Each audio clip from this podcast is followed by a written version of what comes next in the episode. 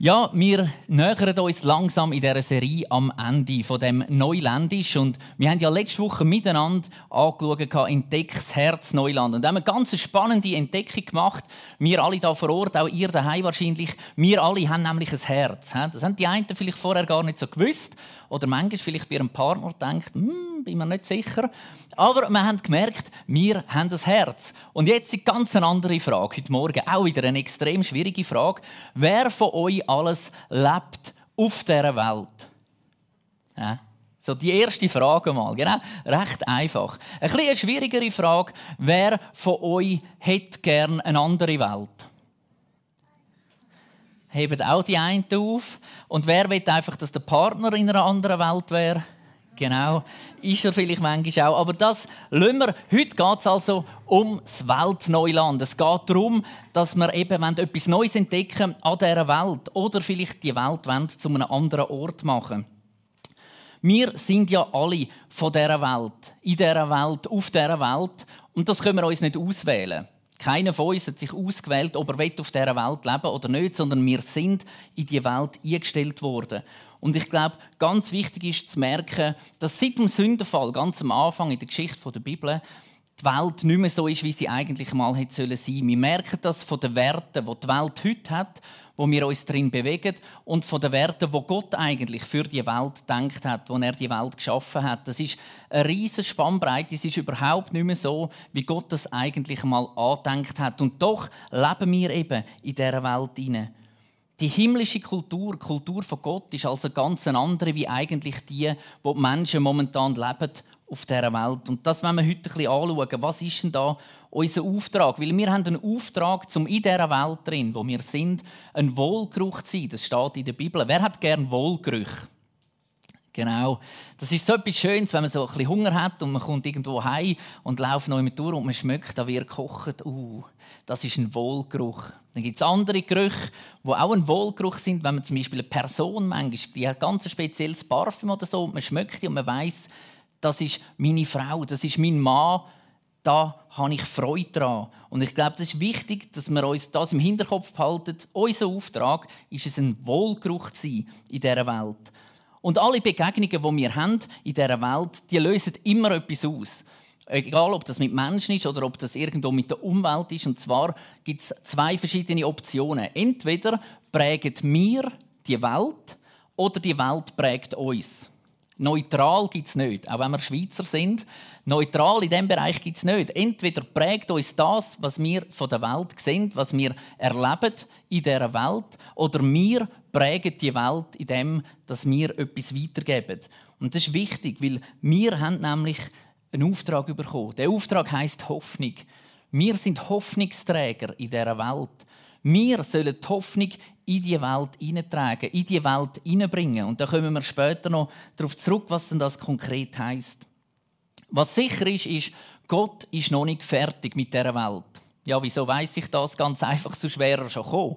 Wenn nämlich Jesus kommt und die neue Welt erschaffen wird, dann ist es definitiv fertig mit der Welt und den Werten, wo jetzt sind. Also Jesus, Gott ist noch nicht fertig mit der Welt, mit dem Planet, mit den Menschen und mit dir. Und ich glaube, das ist die größte Hoffnung, wo wir überhaupt bringen können.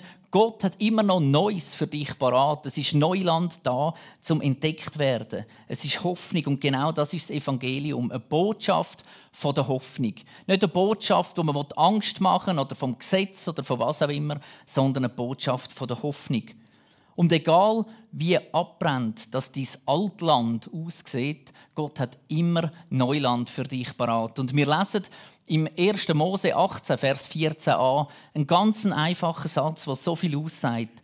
Sollte dem Herrn etwas unmöglich sein? Wer glaubt, dass heute Morgen da vor Ort und von euch daheim im Livestream, dass Gott nichts unmöglich ist?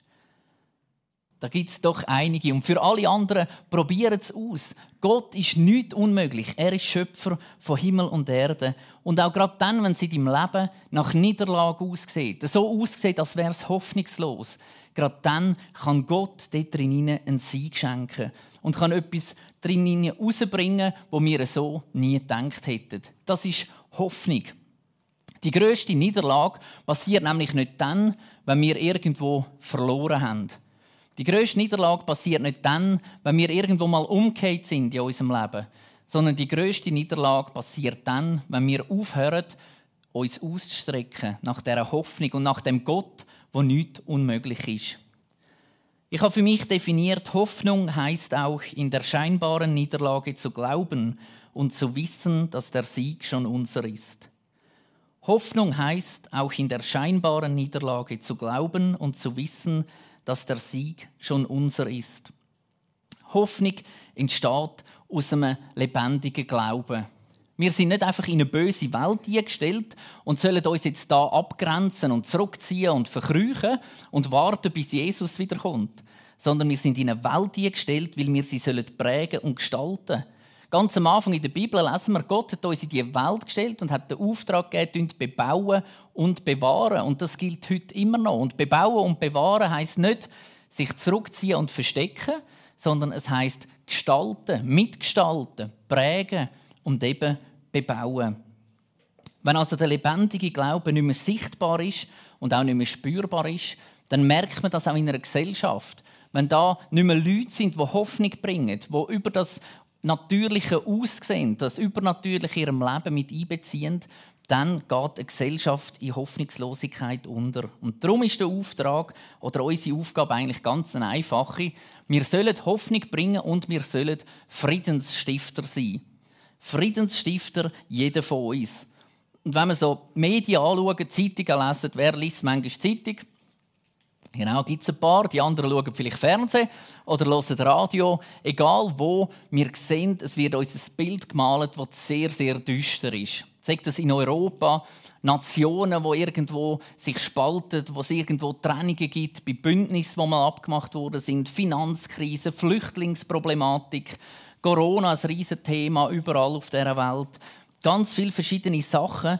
Und wie sollen wir uns jetzt da in dem irgendwo verhalten, als Hoffnungsträger, als Friedensstifter.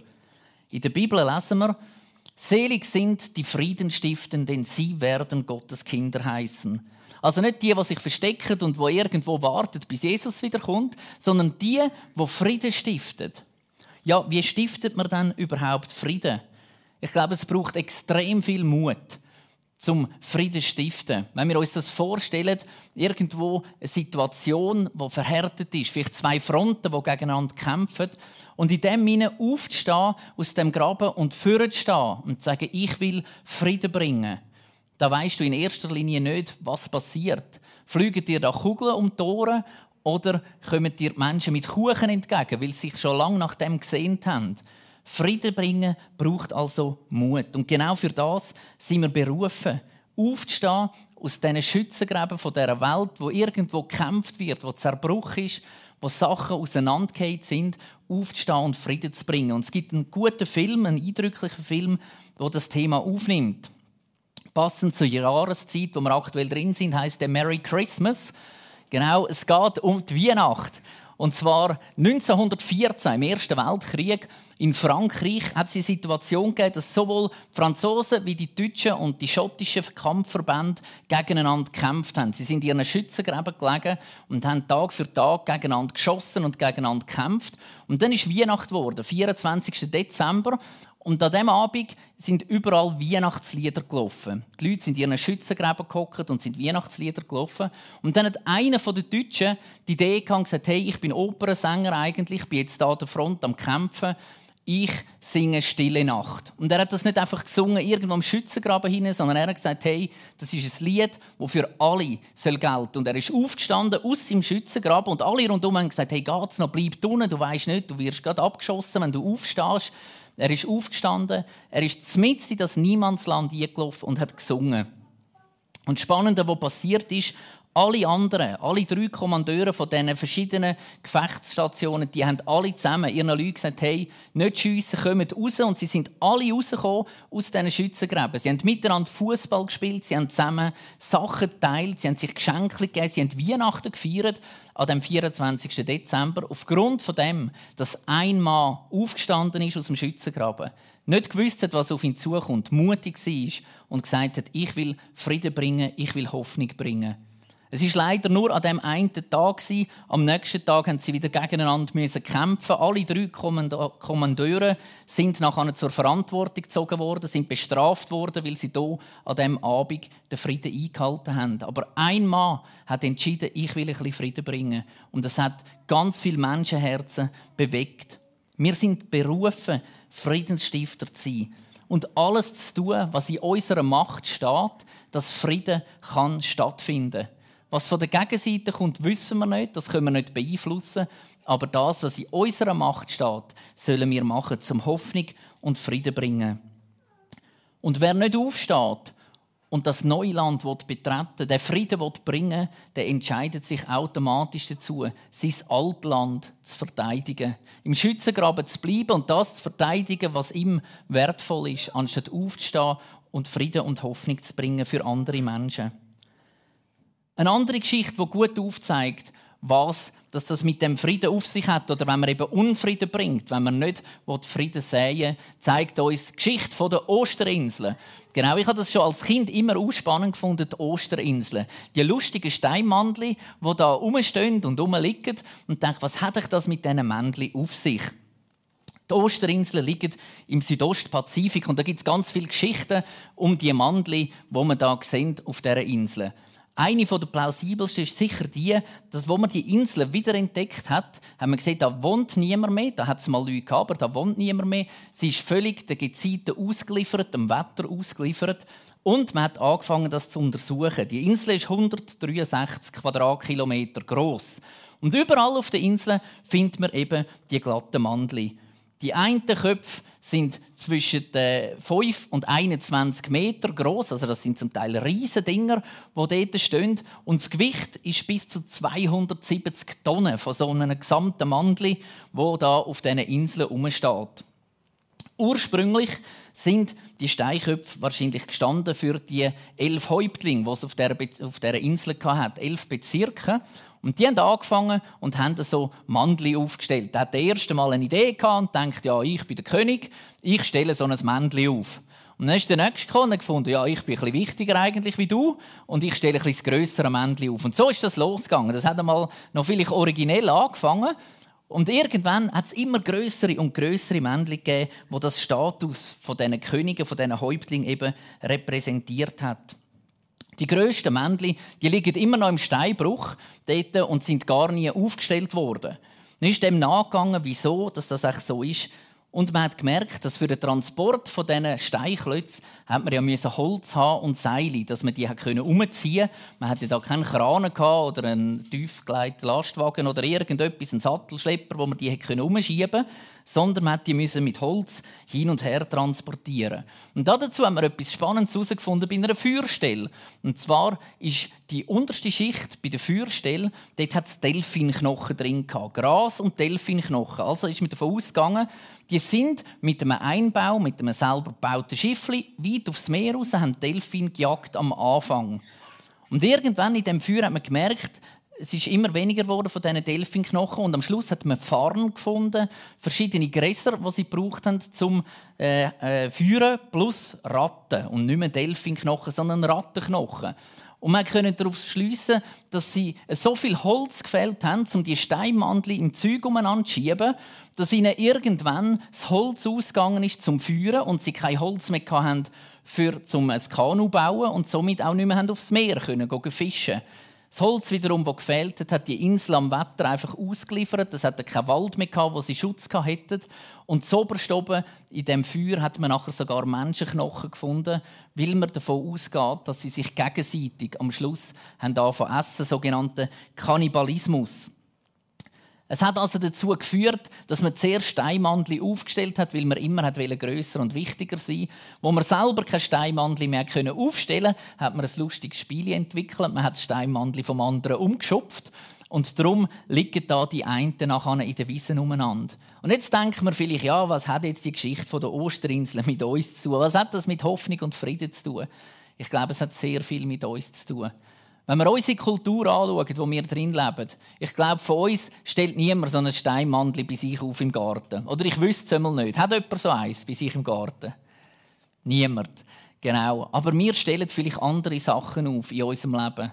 Sagt das unser Job, Karriere, unser Haus, noch grösser, noch schöner, noch besser, unser Auto, unsere Bankkonti. Bei den Jungen ist es vielleicht irgendwo die Followerzahl auf Insta oder irgendwo sonst etwas zu repräsentieren, Kleidermarken, wo man trägt und so weiter. Wir sind gar nicht so weit weg davon, dass wir anstatt Frieden bringen, anstatt Hoffnung bringen in die Welt, unser Steinmandli aufstellen dass wir das Größte haben wollen. Und wenn wir schon das Größte nicht haben können, dann schauen wir wenigstens, dass am anderen sein umkippt. Und in der Bibel steht ganz etwas anderes. Im Jakobus 3,18 Die Früchte, die vor Gott bestehen können, wachsen dort, wo Friedensstifter eine Saat des Friedens säen. Friedensstifter säen eine Saat vom Frieden. Es geht ihnen nicht um ihren Status, es geht ihnen nicht um ihr Steinmandli, sondern es geht darum, zum Frieden bringen, zum Hoffnung bringen. Und du und ich, wir leben in dieser Welt. Und die Frage ist nicht, wie wir mit dem umgehen, sondern die Frage ist vielmehr, prägt die Welt uns oder prägen wir die Welt? Überleg dir das einmal ganz kurz einen Augenblick. Prägt die Welt dich, wenn du Zeitung liest, wenn du Fernsehen schaust, wenn du die Nachrichten siehst, prägt das dich? Oder bist du jemand, der die Welt prägt?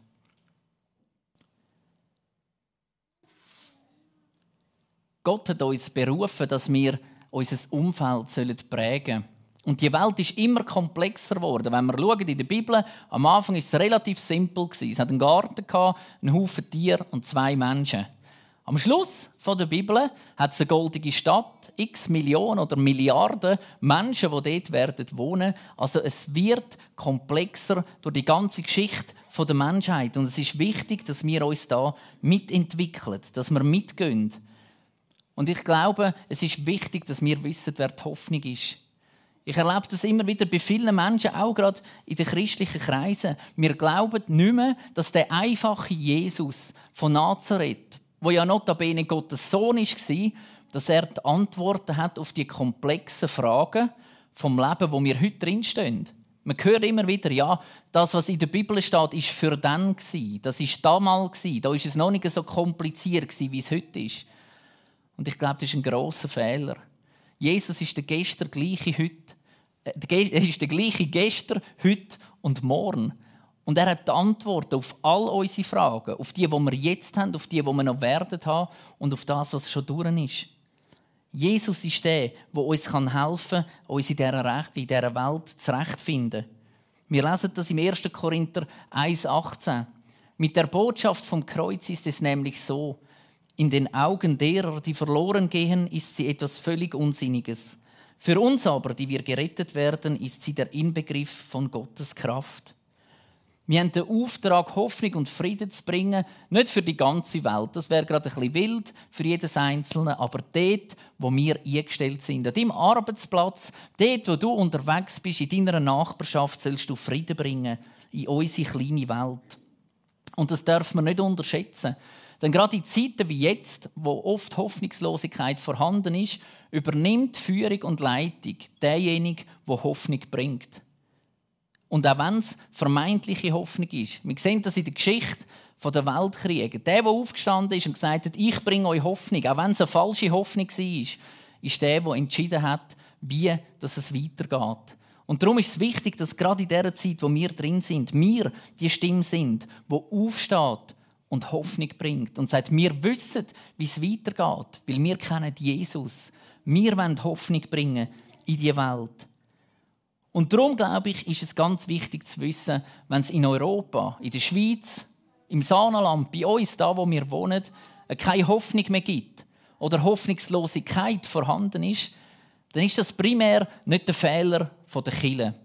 Es ist aber auch nicht der Fehler der Politiker sondern, und das klingt jetzt vielleicht hart, es ist der Fehler von jedem Einzelnen von uns, von mir persönlich.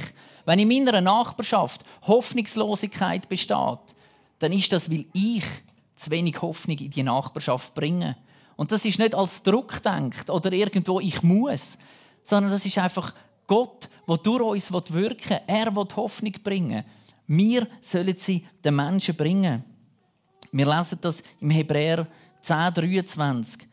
Ferner wollen wir unbeirrbar an der Hoffnung festhalten, zu der wir uns bekennen. Denn Gott ist treu und hält, was er zugesagt hat. Gott ist der, der die Hoffnung durch uns in die Welt wird bringen Und egal wie groß oder klein dein Funken ist, wir wissen, ein Funken langt, um einen ganzen Wald in Brand zu setzen. In Matthäus 5,14 steht: Ihr seid das Licht, das die Welt erhält. Ihr seid, ich bin, du bist. Nicht die anderen sind das Licht, sollen das Licht sein, sondern du bist das Licht. Auch nicht, du wirst es dann einmal sein, wenn du genug für Gott geleistet hast oder was auch immer. Du bist es heute schon. Du bist das Licht, wo Gottes Herrlichkeit und Hoffnung sichtbar wird. Wer aufhört zu hoffen, der hört auf zu glauben. Und wer aufhört zu glauben, der hört auf zu leben. Und es gibt zwei Optionen. Entweder orientieren wir uns an all dem Negativen um uns herum, vielleicht an Gebet, die nicht erhört worden sind. Und das ist das, was uns prägt, was uns beeinflusst. Oder aber wir gehen zu Jesus immer wieder und lassen uns von ihm prägen und sagen, hey, erfüll du mich mit Hoffnung, erfüll du mich mit Frieden. Wir sind Hoffnungsbringer, weil wir einen Gott von der Hoffnung haben. Und in der Bibel sehen wir das ganz schön in der Geschichte von Josua. Ganz am Schluss von seinem Leben tut er nochmal das ganze Volk zusammenrufen und sagt, hey, schaut mal, was Gott alles gemacht hat für uns. Und er zählt es auf. Und dann sagt er am Schluss einen einfachen Satz und sagt, ich und mein Haus, wir wollen dem Herrn dienen. Ich und mein Haus. Es steht im Josef 24, 15, ich aber und mein Haus wollen dem Herrn dienen. Es ist eine Entscheidung, die er für sein Haus getroffen hat. Ich will Frieden bringen und ich will Hoffnung bringen. Bei uns daheim im Haus hängt nicht an jeder Wand ein Bibelvers. An der einen Wand hängt auch eine IB-Fahne zum Beispiel. Das ist auch gut. Aber beim Ausgang und beim Eingang hängt der Bibelvers. Ich und mein Haus, wir wollen am Herrn dienen. Und es ist eine Entscheidung, die getroffen worden ist. Und ich glaube, die Entscheidung müssen wir immer wieder treffen. Wenn wir Frieden bringen oder wenn wir eben uns von dieser Welt prägen lassen.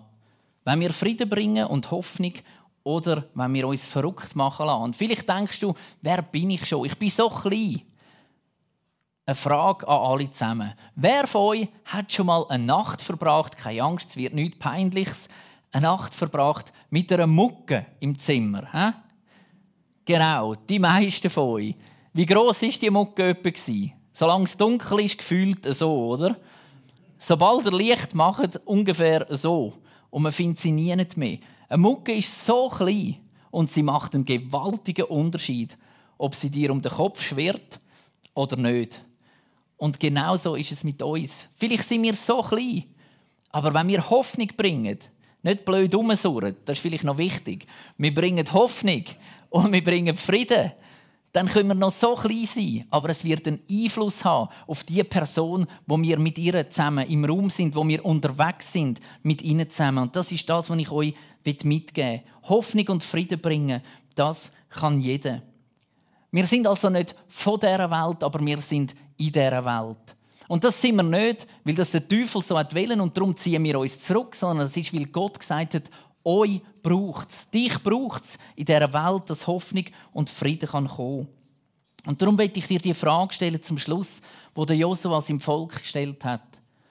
Willst du und dein Haus Gott dienen? Willst du Frieden und Hoffnung bringen? Oder entscheidest du dich dafür, dass du dich von dieser Welt und den Umständen prägen lässt? Und ich will zum Schluss noch beten. Herr Jesus, danke vielmals dass wir dürfen wissen, dass du uns berufen hast zu Hoffnungsträger, zu Friedensstifter, dass du mit uns unterwegs bist und dass wir dürfen wissen, dass wir es nicht aus uns heraus machen müssen, sondern dass du es durch uns wirken willst. Danke, dass wir in dieser Welt unterwegs sind, dass du uns in die Welt eingestellt hast, damit wir sie prägen können, damit wir dürfen deine Werte weitergeben damit wir Menschen dürfen Hoffnung bringen dürfen damit wir Frieden bringen dort, wo es irgendwo Zerwürfnis hat, wo Beziehungen auseinandergegangen sind.